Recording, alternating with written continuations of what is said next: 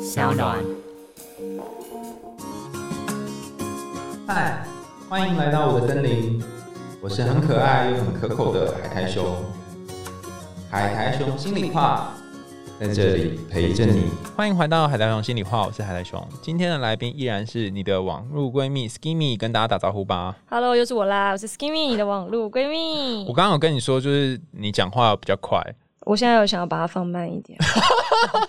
我们来听一下，就是今天比较慢一点的 Skimmy 是什么感觉？好的你的台北恋爱图鉴当中有没有哪个故事你最想要推荐给大家，用比较缓慢的速度告诉大家？我最喜欢的，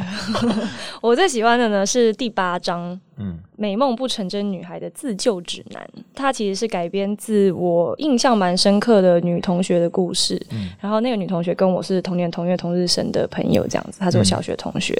她人生的选择跟她曾经期望的人生的模样其实是不太一样的。作为一个旁观者啦，就还年轻不懂事的时候，也会觉得说，怎么会有人把自己的人生搞成这样子？但是我后来就在透过写这个故事，也透过去回去翻一些他的 Facebook 啊，还有想一些我们曾经过往有过的对话，从中发现了他蛮多就是非常可贵的特质，包括说他勇敢的面对一些他曾经做过的选择，然后也勇敢的活出自己生命的色彩。所以我自己还蛮喜欢这一篇的。那篇是在讲一个女孩子，然后她未婚生子，但是却没有跟孩子爸爸在一起的故事。它也是一个蛮常见的校园恋爱故事，就是你如果遇到有些国中就可能跟八加九在一起的，然后后来怀了小孩，然后又有一点后悔，但是又没有办法继续下去的这种女孩们，你就会发现其实这个人生的韧性是很强大的。没错，然后她竟然还可以独自的抚养小孩长大，对，而且我觉得我有看到他个性上也有比较坚强的转变。就是我们上一集讲到那个 courage 的部分，对呃，真的很难呢、就是你要认真的去面对你曾经做的好像不是那么好的决定，然后你还要有所转变。嗯而且那个决定是大到你整个人生的形态都会被颠覆的决定的时候，我觉得真的是需要非常强大的勇气去面对。嗯，我常会觉得说，不论是怀了一个小孩，有生下来，或是堕胎，或者是开启一个新的关系，都像是你重新生出来这样子。对，然后你面临很多重生的时候，要面对的挑战跟痛苦，他算是很厉害，可以从这个挑战当中存活下来。我真的觉得是这样，而且他也算没有走偏，他还是一直很努力的活在一个很正向的环境里面。嗯，就是这个故事收录在《Skinny》这一本《台北恋爱图鉴》当中。我看的时候也是觉得很感动，然后就是我会想到说，我可能国中的时候也有遇过这样的女生，然后她们也是在国中的时候就怀孕，就跟人家在一起。然后我也会想说，诶，不知道她们现在到底人生过得怎么样？嗯所以如果你身边有认识几个就是很早就怀孕或很早就结婚的伙伴，或许你可以在这本书《台北恋爱图鉴》里面看到他们的故事。好，那这本书里面谈到很多奇怪的故事啊，我记得一开始你有分类几个不同类型的人，没错，台北恋爱市场上的妖魔鬼怪。那你可以介绍一个让我们认识一下吗？好就是像那个妖怪图鉴一样 没，错，因为妖魔鬼怪，我因为里面我就分成四种：粘牙怪、混沌妖、噬人魔跟空心鬼。自己觉得，嗯，最棘手的。最棘手的那当然就是噬人魔啊。嗯嗯，噬人魔就是那种把人身安全带进到了感情问题里面来的人，嗯，他可能要死要活那种，要么他自己要死要活，要么他希望你为他要死要活。，掐着你的脖子 对，因为像之前就有一个新闻是北京大学的一个女生，然后嗯她就是交往了一个男朋友，那那个男生是她的学长，但是这男生就很喜欢进行一些语言控制、洗脑的部分，他会一直跟这个女生讲说：“哦，你在认识我之前就跟别的男生发生了关系，你真的很脏，你把你这一生最美好的东西给了别人。”那本来这个女生一开始还反驳他说：“没有，我最美好的东西是我的将来，我们两个人还可以一起携手，就是写下我们的未来啊。”最后的时候，你就发现这女生已经完全被这个男生洗脑，最后她就是选择为这个男生自杀。她说：“我这辈子做过太多的错事，这条命给你谢罪了。啊，要是我就说干你屁事，对啊，我就是给别人怎么样啊、 怎么了吗？啊有没有觉得很后悔晚一点来 呢？对啊，为什么他为他去死啊？中间他们还有过很多，就是可能有些肢体上的暴力，因为那男生的手法就是他会先用这种语言的抨击去把你攻击的体无完肤，然后又说啊，但是我这辈子就是爱上你啦，那能怎么办呢？我也只能跟你一起那个，就是你知道那种先给你打一棒子，再给你一根蜜糖的感觉，可能那个女生只有某一点被他戳中，然后所以就两个人就对吧？哦，所以这种心理操控就来自于给你一种罪恶感，让你觉得你无以复加，所以你只能拿你的命来赔。这个男生想要营造的是这种感觉。哇，所以遇到这种人怎么办？遇到这种世人魔，当然，自己可以当机立断的认清这个人一直在把负面的能量搞进你的生命里，是一件非常重要的事情。那我觉得还有一个很重要的，就是你身边有没有同样跟你已经一样血量的朋友或者是家人，可以跟你一起进行讨论，然后一起去陪伴你，看怎么样制定一些离开的方向会比较好。可是通常在这种时候，应该是眼睛就会被大便蒙蔽吧？朋友说什么也很难听进去。对，所以我觉得这个时候有一个真的可以在旁边，是时候给你那种当头棒喝或是点醒你的人是蛮重要的，不是那种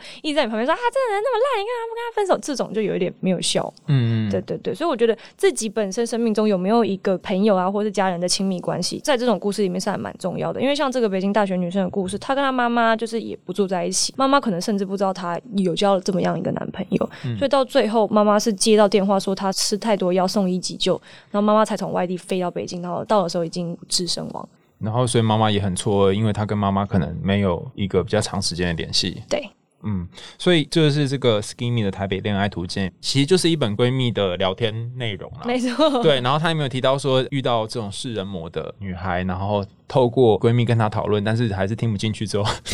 依然还是有存活下来啦。 依然还是有存活下来，没错没错啊对，，所以有闺蜜还是很重要的。是的。好，那我们今天请这个网络闺蜜 Skinny 跟我们分享她最不喜欢的童话故事。我最不喜欢的童话故事就是《睡美人》。嗯，为什么是睡美人因？为我觉得睡美人从头到尾在她的故事里面，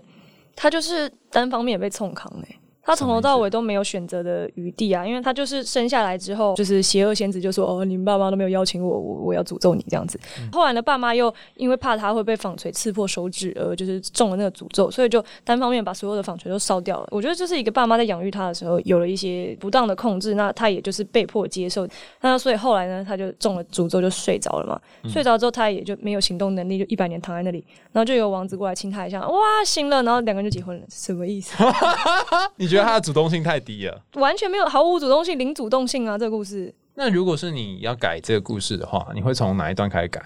嗯，因为她很多时候都会面临那个没主动性的时候嘛。对，我会从他拒绝王子可能开始改，就是王子说我那哪们应哪该一要段没有啊，他没有拒绝王子啊，就是王子不是解开他的诅咒嘛，然后王子就想娶她嘛，他说先等等，我觉得先不要， 先不要。对，先不要，先不要然。后呢？但他从头到尾都没有过过自己的人生呢、他就过了那十六年被爸妈压抑的人生，重脑就睡了一百年。他后面至少还可以再玩十六年吧，就自己探索这个世界啊。哦，所以我们从这里可以知道，Skinny 最想要是现在玩十六年，哎、没错，没错，事情就是这样。因为你觉得那些呃精彩人生还没玩过，我觉得他从来没有经历过人生是什么。然后太快就跟王子在一起，他有点后悔， 没错，就是跟第一个人就在一起，然后很快就坠入爱河，对然，后没有经过选择。没错，然后，所以如果王子跟你说：“哎、我们在一起吧”，你就会先等等。然后你会跟王子说什么？就是先让我搞清楚现在我我是谁，我在哪，我在 干嘛，对吧？他从来没搞清楚自己是谁，自己在 哪，而且都已经过一百年了。这时间已经改朝换代，他就是要先用一下 iPhone 啊对吧、什么之类你就 的，说：“呃，我了先解叫一下个这个 Uber 科 Eat 之类 没错的。，了解一下这个科技吧。”然后哦先知道说自己现在怎么样了，然后对呃，可能再经历一下人生。才会知道说王子到底是不是那个真的可以跟他携手终可身。是问题是你还在选择王子吗？可是文心你的人呢？没有，因为他们已经有个那个羁绊在那边。如果说其实各方面也不错的话，说不定还是可以在一起的、啊。嗯这有一个重点在于是是王子是让他从沉睡当中醒来的人呢、如果没有这个王子，他是不会醒来的。啊说不定他如果跟王子结婚之后，他还会心里想说，早知道当初就不要让我醒来，我宁愿就在 那边 一辈子做不完一场梦更好嘞。我觉得你这人真的很爱做梦哎、就从上一集就要做梦到现在。没错，做梦就是一个给人类一些力量的一个行为。你所以你不觉得说王子把他清醒一定是一个好的开始？对啊呀、因为没有人问过他想不想要醒来啊，对耶，都没有人问过对睡美人吧这个问题说明耶。他就觉得那我就躺在这里就好了。他想说，哎，醒来多辛苦啊， 真不的如活着继续睡就挺好真的。的， 不行，我们是一个疗愈的节目，为什么好，我们疗这么愈疗愈疗为什么愈。去到这路线 呢？好，那所以你如果真的告别了王子，然后开始拓展一个新的人生，然后你爸妈也都醒来，因为王子那一吻是让那个城堡里面所有人都醒嗯来。那再来，你开始有了你的人生决定权，可是你爸妈因为他们刚醒来嘛，他们可能跟当初一样，就是很喜欢控制你的人，那你会做什么事啊？我会先看一下就是城堡里面的状况，然后可能大家商讨一下现在要怎么办。那如果大家没有办法 come to 一个 agreement 的话，那我可能就会选择自己先去外面看看吧。那爸妈一定会把你挡住，怎么可以？好不容易才醒来，那 只好把爸妈敲昏。 我觉得不管怎么做，我都还是会出去外面走走。那王子呢？网址大家可以先加一下 Line，然后之 后再说。什么东西啊？就是我觉得王子这条线也不是说立刻就斩断，只是我觉得不用那么快就决定要跟你携手共度一生吧就。是王子，你先等一下，哦然后我先玩一下之后，然后再确定说是不是要继续跟你这或样。者大家先约会一下也是可以啊，对哦，吧？带我去你的国家看看啊，所以他的国家是科技重镇，然后什么林立这样。那也不 错，那可以加分。好，但是总之你要先评估一下。对然后你最讨厌这个故事的哪里？我最讨厌这个故事，就是我觉得公主从来没有理解自我的机会，她也没有选择的机会啊。她就是一个被安排好的人生，人家说啥她就接受啥的状况。所以你不喜欢被安排好的人生。我不喜欢没有问过我的意见就帮我安排好的人生。然后，所以如果要再找对象或喜欢的人的时候，你要那种会尊重你，然后想问你你想要什么的人。对，其实就是像理专好了，他就是有问过你的意见，然后帮你安排好，这种就可以。但如果他没有问过你的意见，就擅自把你的拿去处理一些什么东西，那就不行了。哦所以还是要有一个沟通，然后可能彼此都知道彼此喜欢什么，然后大家一起去开创一个已经安排好的未来蓝图，我觉得这是可以的。哎，可是跟上一集我们讲的有点矛盾呢。你不嗯是说女生有时候又很喜欢那种我什么都不想你就了解我这种人吗？他了解归了解，但他不能帮你做决定吧。哦，什么意思？就是他可能知道说你现在状况是怎么样，但是他不会去帮你决定到太大的事情，比如说像是他现在看出来你就是不想吃那个高丽菜的菜梗，他会帮你把菜梗夹走，这个是女生觉得很 OK 的。可是他不能没问过你，然后就跟你说，哎、那个亲爱的，我帮你把一百万拿去投资什么东西，这个不行。哦，所以大小事还是有分别。大小事还是有分别，但是如果他大事真的猜中的话，那也 OK，就要看他到底有没有猜中我现在心里想怎么样。我突然觉得男人好难当哦，对啊好累哦。就是哎那呀个， 就是那个问你要吃什么的问题啊，就是亲爱的，今天要吃什么？随便啊。然后说那我们吃这个 A 好不好？不好，我们吃这个 B 好不好？不好，我们吃 C 好不好？不好。那你到底要吃什么？随便啊，那我猜你想吃那个对不 对？就是要看有没有 猜中。哇，对那太难 了，好难哦。那为什么不直接讲出来呢就是？有些女生不喜欢直接讲啊，但我是会直接讲的人啊， 你就直接说，我就是不要吃菜梗，你帮我吃下去这样。没也没有菜梗我就放旁边，我就让服务生收走就好了，哦，但你也不会叫他一定要把它吃下去，不。用啊，对啊，所以你会想要在关系当中是有决定权的，但是如果对方可以猜中，算是一种加分。没错，那你觉得这个故事他想要讲什么？让你猜猜看。你觉得那个纺锤，是这个人夺取了他的童真吗？哦，你好会跟哦，是吧？ 会有这样吗？就是倘若有人夺走你的第一次，会夺走你的什么很重要的东西，你就会认定这个人吗？你觉得这样子是一个好的？依现代的价值观来说，如果他把你很珍贵的东西夺走，你就是认定他是仇人吧。如果你是真的想要给他，就是变成说交给他。哎、是可你是这件事愿情意有的点奇怪、嗯以这个故事的 scenario，他是说我从未见过纺锤长什么样子，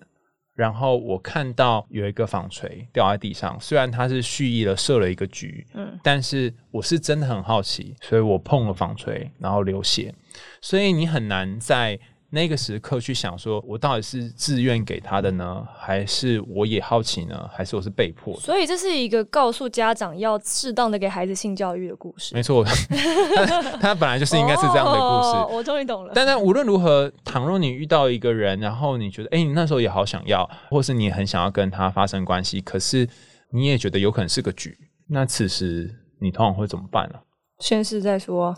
你说先事成吗？ 因为反正如果这个抉择不是那种会真的大到改变你整个生命形态的，那我都是处于一个先试试看再说的状态。哎、突然我觉得可以事成也蛮不错的、欸，因为你如果没有事成的话，后续万一不好也就对得啊路啊。所以 skin 高大家就是尝试，如果不伤身的话，可以试试看这样。 我确实是这样觉得。没错那你怎么知道会不会此辈子就是被他给困住？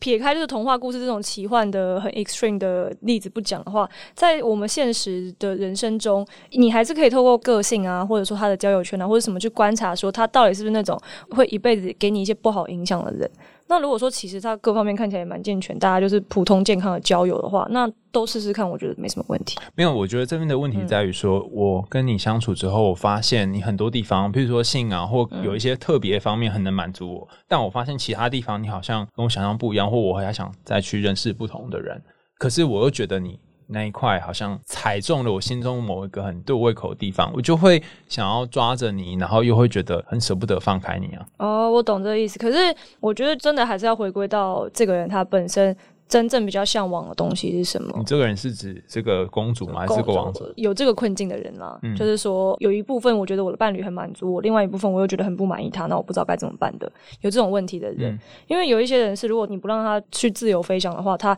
一辈子都会觉得不快乐。那如果你觉得在这段关系中不快乐已经大过于快乐的话，那我觉得那你就多去试试看。但是如果说其实你就是一边痛并快乐着，那你也可以再多试试看。 一边痛然后一边快乐。对啊，因为有一些人是他就嘴上爱抱怨，其实心里还蛮快乐的。嗯，然后这种人就千万不要解决他们问题，因为他们没有想要解决，没错，他就是希望这个问题可以持续带给他一些生命的满足感。以及生命的痛苦，没然错后在痛苦里面觉得哦，我是个悲剧女主角，悲剧男没主角。错，没错。 好，以你刚刚的那个分析来讲的话，如果你是一个对于性或对于某些东西特别要求的人，特别想要的人，那你就承认自己是这样的人，然后就选择这一个人。但是如果你不是的话，你有更多你想要的东西，就去选你想要的。没错，这个你不喜欢的童话故事，是因为你想要可以扭转不一样的结果吗？对如我果是希你望可以让他有一些更多的人生体验。好，嗯呃，我们也特别准备了不同人生体验的问题，这是哦耶网友的 网友的另外一系列问题。然后这次你运气比较好，你有哎比较多的时间可以回太答，棒喽！你可以慢慢回答这些题目。好，好一题一个小时可以吗？对，第 一题你就录到那个深处怨尤。好，第一题是女友总习惯自己吸收负面情绪，但又很快的把自己弄得很忧郁、很不快乐。请问我可以怎么帮忙她？这个很难呢、这感觉是女友就是有某种海绵，嗯对，然后把很多负面东西都会吸引过来。说不定他没有想要被帮啊，哦，对吧？？因为有一些受害者情节的人，他说不定就是想要一直处在这种我寂寞寂寞就好。对的这种心态里面啊，说嗯不定他现阶段还处于一个他就想要享受一下这种情境的状态。 为什么你都一直出现那个悲剧女主角的那个情 节？确实有一些人就是这样的啊，男生是想要帮他，可是我我觉得也要先看这女生有没有想被帮吧。如果她有想被帮的话，那大家就是可以再去讨论说，是不是可以适当的隔绝一些不是属于自己的负面情绪。嗯，什么意思？就是有一些人，就他就是很喜欢喷一些垃圾情绪。但有的时候，如果你把这个人当成朋友，或是你觉得说你应该要出于社交礼仪去听他讲，或者去应付他的时候，你自己会被他搞得很不耐烦，因为你会觉得说我为什么要浪费时间做这件事情？但是我我又感觉自己好像应该做这件事情，你就会把这个情绪转化到自己身上。那但是就是慢慢的越长越大，你会发现说有一些人你就是。听他随便拉低赛，就是左耳进右耳出之后就好，你也不用为他的问题那么的上心。但是这一个嗯人他应该，你刚刚讲的是朋友嘛？但这个人是他的女友，所以他我是好说像也很他难女友这个负面情绪的部分，哦，对嗯所以就算是女友负面情绪，也不一定要都放在心上。也可以这样说，但是我本来是针对他想要去帮他女朋友嘛，所以就可以建议他女朋友说，别人的负面情绪，他女朋友可以不用那么放在心上。哦对对对对对对对那是女友自己的负面情绪呢？女友自己的负面情绪的话，那就要去引导，看女友心里有没有一个希望她身边的人可以怎么样帮她的方式，然后看两个人有没有办法去做出配合吧。总之还是要问这个网友的女友，她想要什么？对啊，因为是问题是看起来像是在女友上啦，嗯但是也其实也有可能是在这个男生身上，有可能那女的就自己在那边有一些自己小情绪，她觉得自己处理一下就好，反而是男生一直觉得说你干嘛一直臭着一张脸。啊，人家现在就想臭着一张脸不行吗？说不定是。嗯所以我们有时候要可能允是许男自己的伴侣臭着一张脸。如果他现在就是想要自己在旁边凑一凑、静一静的话，你就让他在旁边好好凑一凑、静一静。如果他也没有是哦一直想要你帮他的话，所以当一个女生在那边臭脸或在那边发脾气的时候，男生只要旁边休息就好了。要看他想要什么。因为像有时候靠呀！到时候跑过去问你说：“哎、所以你想要什么 呢就是没有，就是要沟通啊。就你可以问他说：“哎、你现在有想要讲一下这件事吗？ 或者你有想要我陪伴你，或者什么？或者你可以先先给他一些小糖果啊，什么看他有没有开心。 如果他就是摆明就是叫你不要来烦他，那你就先不要去烦他。？”哦，所以当你心情不好的时候，倘若你的伴问你说你现在怎么了，哦然后你会直接告诉他说你现在是要自己一个人，还是 l i m i t alone，还是对我以前不会，但我现在会了。因为我以前会觉得说你应该要知道我想要什么吧，后 来发现没有人知道你想要什么。 等到死都不会有 没用？错没错，所以我反而会直接开诚布公的讲出来。所以看你女友是不是这样的人，对啊，她会不会愿意讲出因来？为包括连我跟我爸妈相处都是这样，有时候我自己在那边玩的时候，我就说你们不要理我，让我自己一个人在这里心死一下。可是有的人女生会嘴巴上讲说你不要理我，但是就拿衣角勾在树枝上，有没有？就说拜托还是理我一下， 就会有这种反的啊。所以我觉得正面表述是一件非常重要的事情。欸你真的心里想什么，你就要把这东西讲出来。如果你一直 passive aggressive，或是你知道那种主动的、被动、拐弯抹角的，会把自己其实也搞得很累。哦，原来是这样，所以就看你女友是哪一种类型的。倘若她真的是很 passive 的话，其实我觉得你也不一定要顺从她的 passive，对，因为如果你越顺她，她可能就越觉得这招很有用。没错，可能你也可以直接一点，就问他说他想要的是什么。这样对。好，第二题，交往的对象父母不满意，导致情绪勒索，但是都是一些无法改变的既定事实，譬如说外貌、家庭等等，那该怎么办？这个很难欸呢。我最近才有一个朋友遇到一个完全一模一样的问题，嗯，那我们是觉得他跟这女的就是不会在一起的啦。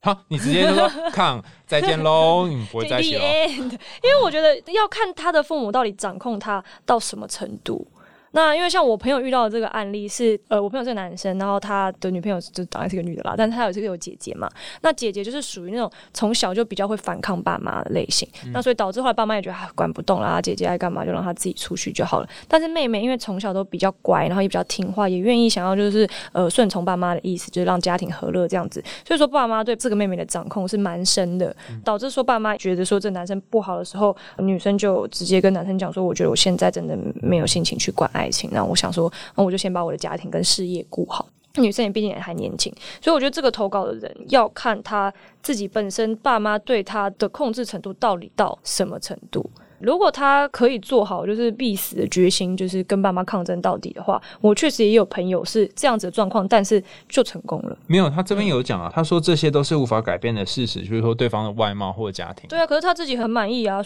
唯一需要改变就是他父母啊，就看他怎么跟他父母没。有没有没有，他对方父母可能觉得说你嗯的外表不适合我女儿，或是你的外表不是我的儿子，然后你的经济或是背景不适合，嗯对啊那怎么办？你就是跟他说叫他打拼吗？不是啊，就是解决父母啊，不是解决另一半，因为他自己是本身是觉得另一半没问题，是因为父母不满意啊，所以问题在父母啊，嗯，但是就要是想办法让自己变成父母满意的人嘛？还不什么是就是想办法让父母接受，说我就是有权利去选择我想要选择的人，哦，他就穷怎么 样？怎么样？ 对，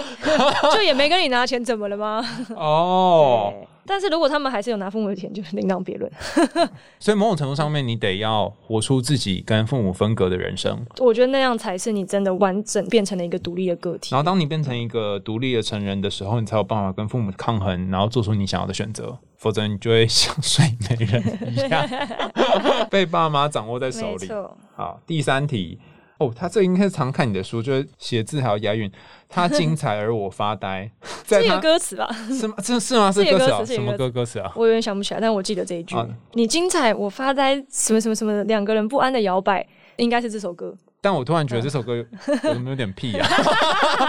为什么是精彩跟发呆啊？好，在他面前我很容易感到自卑，到底需要怎么做才能丢掉自卑呢？这个人叫做鸭屎龙。天哪，你的昵称都取得这么自卑， 又是鸭又是大便这样，那怎么办？我觉得啦，应该要先看自己自卑的根源到底是什么。是你呃小时候有觉得别人都有的东西，你没有啊？还是说你现在长大了，你自己有一个对自己期望的蓝图，但是却一直都没有达到？我觉得要先去找出来这个东西到底是在哪里。也有可能是这个女生是一个你觉得太完美的对象，你反而会觉得说，哦，她到底喜欢我哪一点什么之类的。但我觉得这个回到源头来，也是因为你自己觉得自己并不是那么的好，那就要找出你觉得自己不好的地方在哪里，那从这个地方去努力吧。哎、我突然觉得我可以好理解这个苦主的投稿，啊嗯就是我在某些女生面前，我也会觉得她好棒哦，然后我我好像没有那么好，可是我不是平常就觉得自卑哦，我是对在她面前我才会有这种感觉，就是我好像哦输你一阶，对输、你一等，然后没有办法跟你并肩的感觉。但是我觉得这个时候就可以反过来问自己说，这个人身上哪一些特质让我有这样子的想法？她很精彩啊，她都是一她个过精彩的人生 那啊。所以代表说，其实你也想某种程度上来说想要精彩咯。是，可是对我发现她，譬如说她很亮眼，然后嗯她很美，各方面都很擅长，然后我好像在她面前就显得很土、很拙劣。哦，那反而可以去问问看这个女生说，你有没有觉得我身上有一些你觉得很不错的优点啊，或者什么的？你天啊，透我这么过自 卑，我还敢问他说我你我身上有什么优点吗？可以啦，努力一下啦。 那因为我觉得透过一个你认可的人，给你一些对你认可的反馈，这件事还蛮有用的。哦，说不定他就是喜欢你憨憨厚厚的嗯对样子啊，他啊！说他就说，我觉得你的人生很朴实， 很棒。 你在讲都在 笑，还敢说？因为我用完“朴实”这个字之后，我觉得这个字很不精确，因为我原本想要讲的是比较那种就是岁月静好的感觉嘛。有一些人他虽然很精彩，但他说不定心里渴望的是一种岁月静好的那种稳定啊。嗯，我记得你书里面有写到那个一个女孩 Eve 嘛，嗯她就是过着很奢华然后没错闪亮的人生没，错可是你没错说它里面有多少空虚呢？其实也很难说。没错，没错，嗯，所以不一定精彩是她想要的，虽然你觉得她很精彩。对，而且他的精彩有可能也是一种武装，他说不定内心深处也是觉得我必须要精彩，大家才会觉得我很棒。但因为你不晓得他是怎样的人，你可能对只看到他好像表现上很精彩一样。没，错，没错，说不定你的朴实无华、岁月静好才是他向往的。没错，也有可能。好，第四题，常常聊了，然后暧昧一阵子两三个月，就说没有那个意思，要保持距 离，那怎么办？那就是人家没有那个意思啊，你好直接，这应该放在快问快答才 对。看起来就是他还想要再翻盘嘛，然后对方已经说没有意思。等一下，等一下，嗯我来帮他平反。好好好好，他的意思应该是说，对。那如果没有意思，为什么要跟我暧昧一阵子？他就是前面觉得好像有意思，可以试试看。那一定是在相处的过程中，有哪一些地方让他觉得说，哦，其实好像那个意思也慢慢消失了，然后才跟你说没意思啦。那为什么一个人可以一开始对我有意思，后来没意思？就像你一开始很喜欢吃麦当劳，我让你连续吃一百天，你可能就觉得我对麦当劳兴趣缺缺。所以你可能是让他觉得有一点，就是已经濒临要中风的一个边缘 了，就让他吃了太多高油脂的东西。对，我觉得如果还想要翻盘的话，可以先看他有没有意愿。如果你委婉的问，然后比较没有那么侵略性，不是让他觉得说你在指责他的问他的话，看他愿不愿意跟你讲说他真正心里的想法啦。如果愿意讲，那当然是最好，因为你知道可以从哪个地方去努力嘛。可是这会陷入像宅男的问题耶、典型阿仔的问题就是说，不知道是不是我哪里做的不好，然后所以你才让你这样捉嗯所弄以啊我。不可以用这样的问法啦。那那正常的问法是什正么？常问法就是说，哦，就是原本一开始想说我们暧昧聊得那么好，我原本想说是不是可以有发展，那我确实也觉得你不错，就还要先捧一下对方这样，然后再问说，哎、那所以就是比较想知道之后是相处上哪里有问题嘛？我比较想要了解一下啦，因为之后还是想要跟你做朋友嘛，那我觉得说有这样子的沟通是比较好的。你就以一个成年人的这种只是想要跟他沟通的心态去跟他讲，那他如果已读你就很明显了。他如果已读就是他就是一个不是很成熟的人，所以他也没办法去处理这种感情上双方道不同不相为谋的事情，他也没办法处理。所以换个角度来想，就要想说你何以要在这个人身上挣扎？嗯对啊，但是暧昧了一阵子，然后后来又变不暧昧，喜欢后来变成不喜欢，其实是一个常态。完全就是常态。这个时代的选择太多了啦，到最后就怪给时代，其实对都没错好都就是时代的，都是时代的问 题。